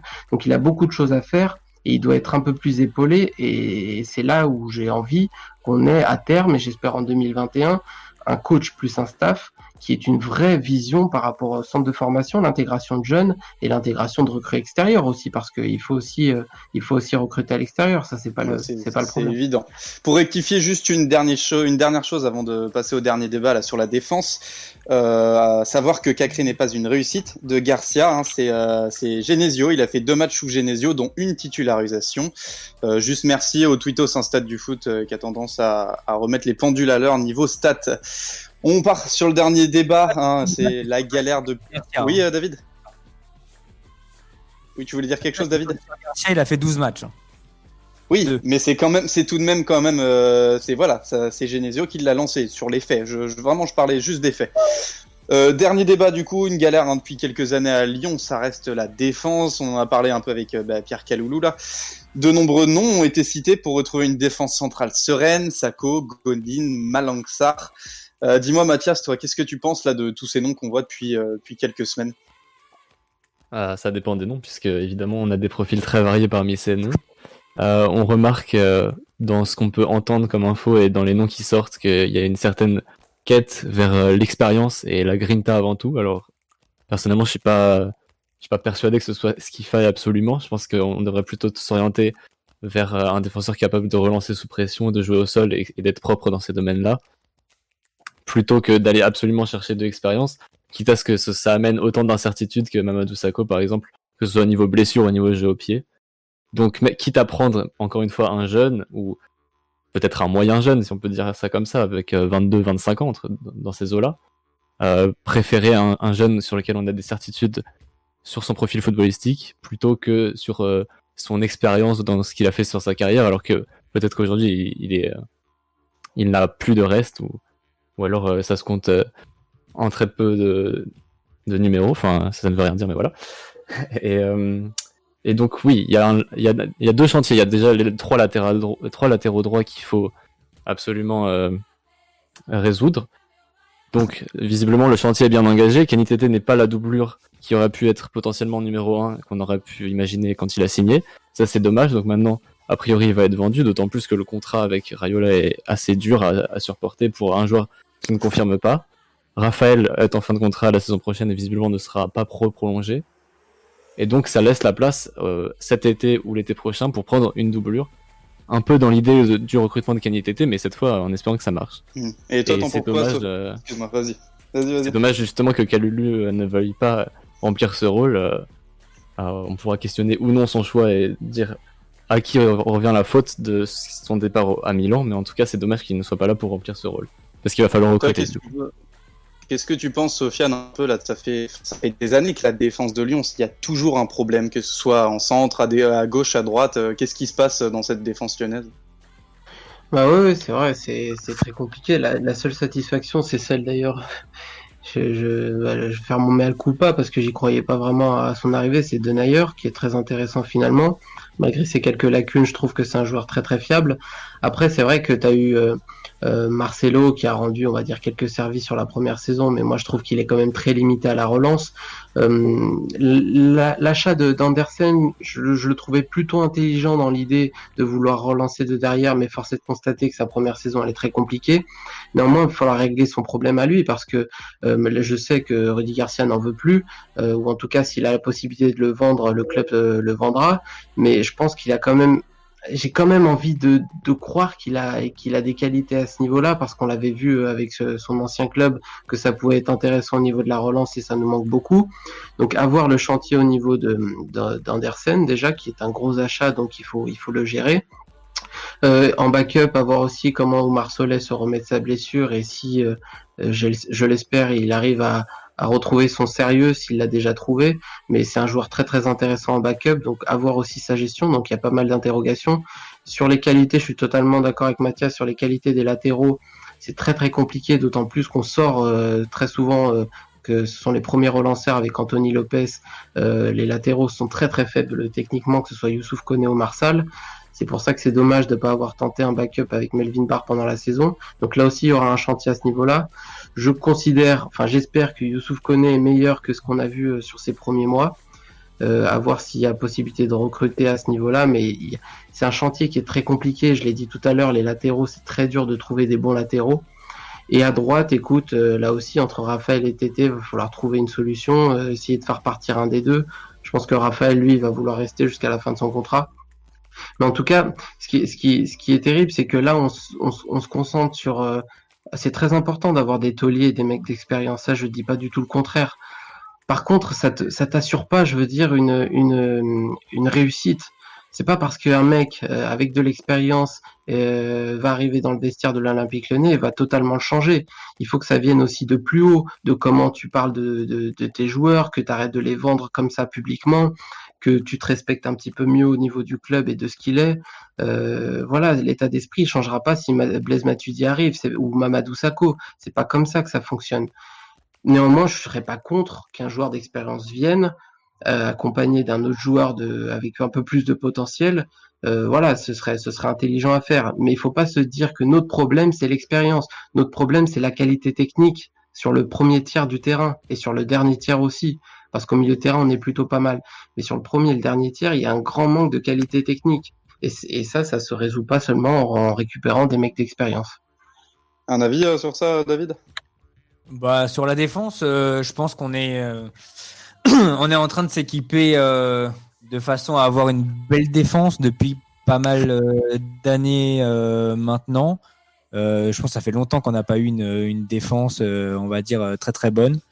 Mais je, je crois penser savoir qu'au club, on souhaite que la défense soit meilleure. Et on le voit depuis que Juni est arrivé. Je pense qu'ils vont effectivement recruter un défenseur, un défenseur si possible euh, je pense, après, on parle on parle d'expérience, etc. Mais après, je pense qu'ils peuvent trouver euh, un défenseur avec de l'expérience à 26 ans, hein, à 25 ans. Je pense qu'il n'y a pas besoin d'avoir un mec non plus à 35 ans pour avoir de l'expérience. Après, s'il est encore bon à 35, pourquoi pas. Mais euh, je crois que les, pistes sont aussi des mecs d'expérience qui ont entre 24, 25 ans, qui ont à peu près cet âge-là. Donc voilà, je pense que ça va être le gros chantier. Je pense que le, le mercato va se lancer, je pense, à l'Olympique Lyonnais par un défenseur. Euh, et ça va être un défenseur centre pour associer avec euh, avec Deneyer. Et puis après il y a Andersen qui est derrière. Euh, je pense que il a juste été mentalement un peu plus faible cette année mais je pense pas que ce soit un mauvais joueur. Je pense au contraire que c'est c'est plutôt un très bon joueur. Et après il faudra voir aussi ce, qui, se passe parce que là il y a Mapou qui s'en va. Donc du coup ça va libérer un peu de masse salariale pour engager un défenseur euh, pour engager Mamadou Sakho ouais. Non, non, Sako, honnêtement, il est pas, il est pas en haut de la liste, euh, ah, euh, sur la liste que Juni a, euh, je peux t'assurer qu'il est pas en haut, il est pas en haut de la liste. Après, si les noms au-dessus, on n'arrive pas à les avoir, peut-être que ça serait une solution, mais en tout cas, ça n'a ça jamais été une priorité, comme ça a été dit dans les journaux. Ça n'a jamais été une priorité à l'heure actuelle. il y a d'autres priorités. je sais que l'OL travaille sur deux pistes, mais j'ai pas les deux noms. Je sais qu'il travaille sur deux noms actuellement, dont les deux noms sont très très avancés, les négociations sont très avancées sur deux noms. Euh, donc euh, donc voilà. Après, je sais que Sako ça fait beaucoup réagir, mais je crois que Sako n'a pas été n'est pas dans dans les priorités de de Juni. Euh, il a d'autres priorités. Il fera les priorités d'abord et après peut-être sur Sako, mais c'est pas c'est pas le number one. En fait, Faut que ce soit. Vas-y, vas-y, C'est que en fait très souvent, c'est pas comme tous les autres secteurs, c'est qu'il faut quand même avoir une ligne directrice et quelque part le, style de jeu, la philosophie de l'entraîneur va quand même aussi beaucoup orienter les profils dont, on va avoir besoin. Je m'explique par exemple Silvino, euh, on fait venir euh, Andersen, mais Silvino c'est vrai qu'il souhaitait jouer assez haut et Andersen c'était euh, dans ce contexte-là qui jouait déjà à, la Sampdoria sous euh, Marco Giampaolo. C'est-à-dire qu'il jouait déjà dans un football où finalement on attendait euh, des défenseurs qui soient très efficaces à la relance, qui sachent casser des lignes, qui sachent faire des différences par la passe. Euh, et donc finalement, défendre haut, c'est très différent aussi de défendre plus bas, ce qui est un peu le cas sous Rudy Garcia. Donc en fait, on a recruté Andersen dans ce contexte-là, le contexte a changé euh, sous Rudy Garcia, où finalement les défenseurs sont venus redescendre un petit peu. On a euh, dans un dans un dans un environnement plus dense où finalement les défenseurs doivent plus forcément euh, défendre sur une zone assez large, mais par contre plutôt faire des gestes assez justes à, des moments, savoir relancer de la tête, ce genre de choses. et donc du coup, ça change aussi beaucoup de choses. Et on sait que dans ce contexte-là, Andersen est moins efficace. On l'a vu à maintes reprises, il a fait plusieurs boulettes. donc là-dessus, on a identifié ça. Donc du coup, il faut se dire que ce qui est compliqué, c'est quoi la ligne directrice de l'Olympique Lyonnais sur le style de jeu? Est-ce que euh, on compte aussi garder euh, Garcia longtemps? Est-ce qu'on veut déjà construire pour euh, éventuellement un prochain entraîneur? Est-ce qu'on se projette avec avec Rui Garcia? Si on veut construire pour la saison prochaine, effectivement, il va falloir aussi réfléchir à comment ajouter des défenseurs centraux qui vont pouvoir jouer dans un environnement où finalement les premiers relanceurs, c'est pas forcément les défenseurs, mais ça va être plutôt Bruno Guimaraes à qui on, on, on délègue, j'ai l'impression beaucoup cette cette cette relance. Donc en fait, ce qui va aussi être compliqué, c'est quelque part qu'est-ce que le club veut faire en, matière de jeu.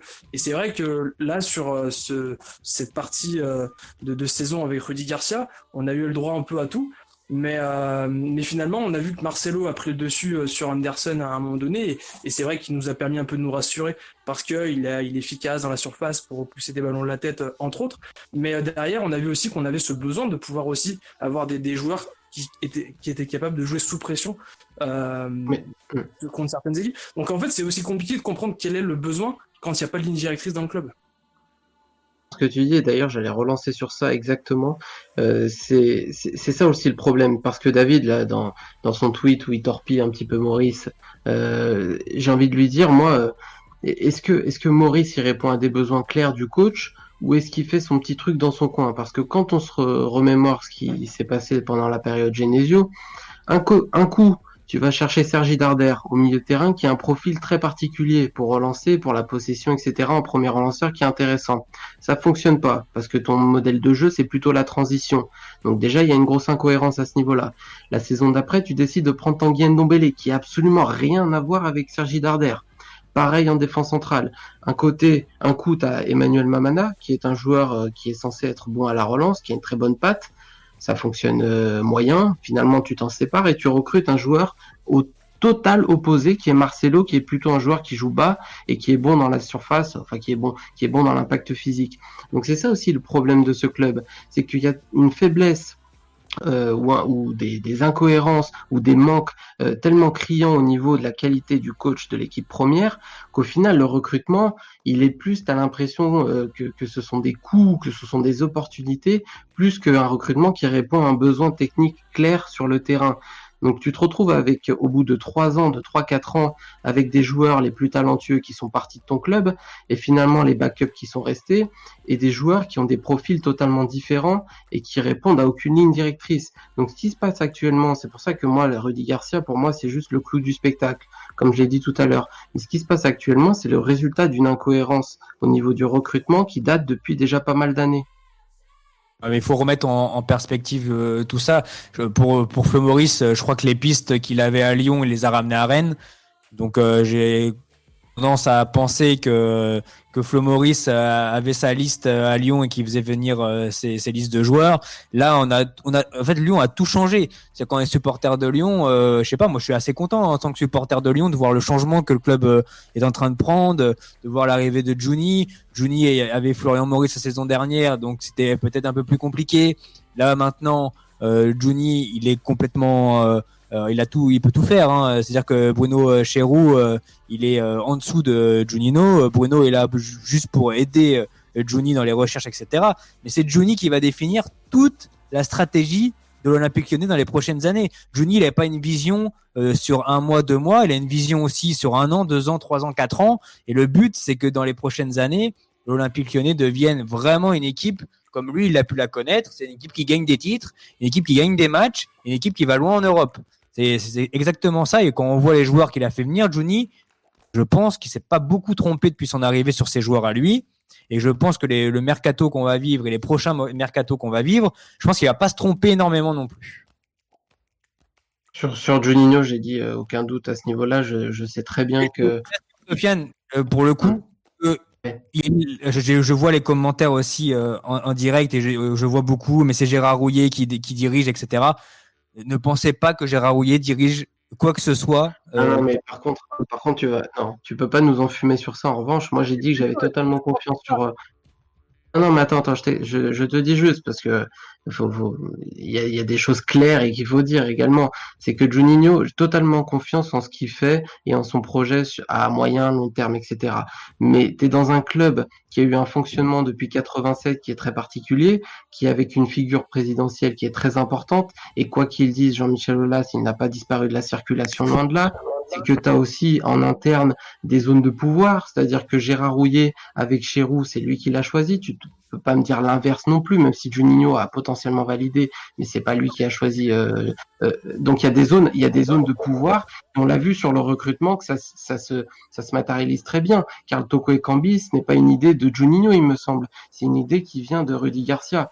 Donc il y a des zones de pouvoir dans ce club il y a des zones de pouvoir pardon dans, dans, ce club et il faut le prendre conscience. Ne pas, c'est trop simple de dire Juninho a les pleins pouvoirs. C'est faux, c'est totalement faux. En revanche, j'espère qu'on lui fait un minimum confiance et que sur les prochaines, prochains mois, prochaines années, il va pouvoir mettre en place ce qu'il veut. Mais je peux pas dire penser juste parce que tu as envie de dire que c'est faux. Apporte-moi des preuves comme quoi c'est faux. Apporte-moi des messages de Junino comme quoi c'est pas lui qui a choisi telle personne. On ne peut pas non plus dire tout et n'importe quoi sur le club en n'ayant aucune preuve. À ce moment-là, je peux dire n'importe quoi sur le club de Nice. Ah bah Nice, c'est pas du tout euh, l'entraîneur qui décide, mais j'ai aucune preuve. Euh, après, Romain Molina a été invité euh, dans notre émission il y a quelques émissions avant toi et il était le premier à dire que Gérard Rouillet a une énorme influence sur le recrutement, David il ne décide pas du, du, recrutement des joueurs, Gérard Rouillet. On, on, parle pas de euh, décision, on dit aussi c'est l'influence, c'est pas la même chose.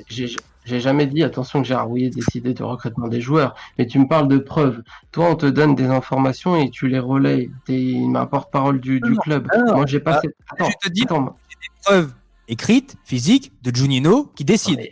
Non mais, non mais, non mais mon ami, tu, tu, penses vraiment que je vais te sortir un PDF et te dire voilà ce qui s'est passé? C'est pas du tout comme ça que ça fonctionne. Il faut connaître le club. C'est pour ça que peut-être tu as du mal à le percevoir, mais il faut connaître le club et savoir comment comment il fonctionne. Et il y a des signes qui sont envoyés là aussi. Quand euh, quand euh, le recrutement de Rudy Garcia, tu tu vas pas me dire que c'est Juninho qui est allé chercher Rudy Garcia pour faire la transition. Juninho, il sortait d'une période où il avait eu un échec avec Silvino et que c'est Jean-Michel Aulas qui a repris la main. Ils ont réduit à trois noms lui, il a participé aux discussions éventuellement, mais il n'aurait jamais initié l'arrivée de Rudy Garcia. Donc c'est pour dire qu'à certains moments dans le club, il y a des décisions qui sont prises par telle personne et qui sont prises par d'autres. C'est comme ça que ça fonctionne depuis 87. Olas, il n'a pas disparu de la, circulation du jour au lendemain. Donc c'est pour dire que, ok, il a une influence, il a une importance dans le club. Juni, c'est une évidence. Et moi, je suis totalement de, de son côté parce que sa vision foot, c'est celle qui me correspond. Mais il ne faut pas penser que c'est simple pour lui dans le club de faire ce qu'il veut. C'est pour ça que j'ai des doutes, moi, sur les prochains mois, etc. J'attends de voir. Mais il faut qu'il se fasse sa place avec des coups comme il a fait comme Bruno Guimaraes, qui était très intéressant. Mais ce que je veux dire, c'est que tout Juninho qu'il est, il n'est pas le chef à l'Olympique Lyonnais, qu'il y a des zones de pouvoir qui sont bien établies. Donc, euh, tu peux pas nier l'importance de Gérard Rouillet t'es un menteur si tu nies l'importance de Gérard Rouillet. Tu peux pas nier aussi l'importance quand même de Rudy Garcia qui a réussi à retourner pas mal de personnes au club. Et tu peux pas nier l'importance qu'avait également Florian Maurice dans certains, et c'est logique, hein, dans certaines recrues. Donc il y a des zones de pouvoir comme ça et voilà, il faut le prendre en compte. Bien sûr, sur, la saison dernière, Flo Maurice avait une zone de, une zone de pouvoir. Je ne remets pas ça en cause. Gérard Rouillet, lui, il est conseillé. Il est conseillé sur certaines décisions, des grosses décisions. Il n'est pas bah conseillé il n'est pas conseillé sur le recrutement euh, d'un joueur. C'est-à-dire qu'on lui demande pas, euh, on lui demande pas euh, son avis sur chaque joueur que, que Lyon recrute. J'ai jamais dit ça. Non, j'ai jamais dit ça. Non, non, mais je te dis, ne serait-ce, attends, pour un conseiller extérieur euh, qui d'ailleurs œuvre dans un autre club également, un conseiller qu'on ne voit jamais aux conférences de presse, qui n'est jamais pratiquement cité, pour avoir un pouvoir au point de choisir ou d'initier très fortement, de souffler très fortement le nom du directeur de la cellule de recrutement, c'est quand même très très fort pour un conseiller qui est censé être seulement un conseiller. Et encore une fois, je remets pas en cause que va faire Bruno Chéroux. J'espère qu'il va réussir. Mais tu peux pas me dire que la zone d'influence de Gérard Rouillet, c'est juste d'arriver au match et de dire euh, euh, Jean-Michel. Euh, machin, on parle de la buvette ou tu vois, il a quand même, il a quand même des prises de décision qui sont très importantes au club. Faut pas le nier. Euh, pour Chéroux, c'est clairement Juni. Hein. Euh, donc euh, Juni a, approché deux personnes et une personne a, refusé et Bruno a été accepté. donc donc voilà. Et Juni avait... il le connaissait. Il le connaissait. C'est une évidence. Ils ont fait leur, leur truc ensemble, leur, leur diplôme. Mais, ce que je veux dire, c'est que euh, Gérard Rouillet, c'est quand même, ils ont, ils ont un passif avec Bruno Chéroux et il initie beaucoup d'idées. De toute façon, c'est simple. Tu me dis comment, il faut avoir des preuves, comment machin. Il suffit de voir la nature des choix et de connaître les, les, façons de penser de chacun, puisque maintenant on pratique Olas depuis 87, pour ceux qui étaient nés, on pratique Gérard Rouillet aussi depuis pas mal d'années, et Juninho on connaît très bien. Donc de la nature simplement des décisions, tu peux deviner qui les a faites. Et aussi, euh, faut comprendre aussi euh, le niveau politique. Quand euh, Juninho a, eu du mal avec son choix de Silvino, tu savais très bien que le prochain choix du coach, ça allait pas être lui. Il faut, faut pas sortir de Saint-Cyr pour le savoir. Donc il y a des zones de pouvoir et voilà, c'est à prendre en compte. Rien que quand tu vois des noms comme Mamadou Sakho ressortir, alors que c'est une rumeur qui date d'avant l'arrivée de Juninho, tu peux pas nier que il y a d'autres des luttes d'influence et que Juninho n'a pas 5, 4, euh, 100% des, des pouvoirs du club. Ah, non, c'est pour ça, c'est simplement et c'est normal, hein. c'est normal, chacun chacun sa zone de pouvoir, mais c'est simplement pour recontextualiser. Moi, je lui fais totalement confiance sur les prochains mois. J'espère qu'il va réussir à mettre en place ce qu'il veut, mais il faut qu'il soit soutenu en interne, d'une part. Et j'aimerais, sans faire le porte-parole ou jouer le mec euh, qui maîtrise euh, la communauté lyonnaise, mais j'aimerais bien que la communauté lyonnaise euh, le, le, soutienne, tu vois, voilà, qui est, qui est, qui est une sorte de, de consensus autour de lui, parce que je suis certain que c'est lui la lumière. En tout cas, avant de, avant de finir l'émission, euh, juste une petite info là du Parisien. La finale de Coupe de la Ligue entre, le, entre Paris et Lyon devrait avoir lieu le vendredi 31 juillet et non pas le samedi pour garantir la diffusion de Fort Boyard. La France, quel beau pays de football. En tout cas, les gars, merci beaucoup, hein, Sofiane. Merci beaucoup, David, d'avoir joué le jeu ce soir. Merci également à Joe, Mathias et bien sûr à Antoine pour la régie. Sur le chat, n'hésitez pas à follow le café commerce OL pour les prochains Let's Go avec comme d'habitude des invités. Je vous souhaite une très bonne soirée à tous, la Team OL, et à la prochaine. Salut à tous. Merci, salut. Salut.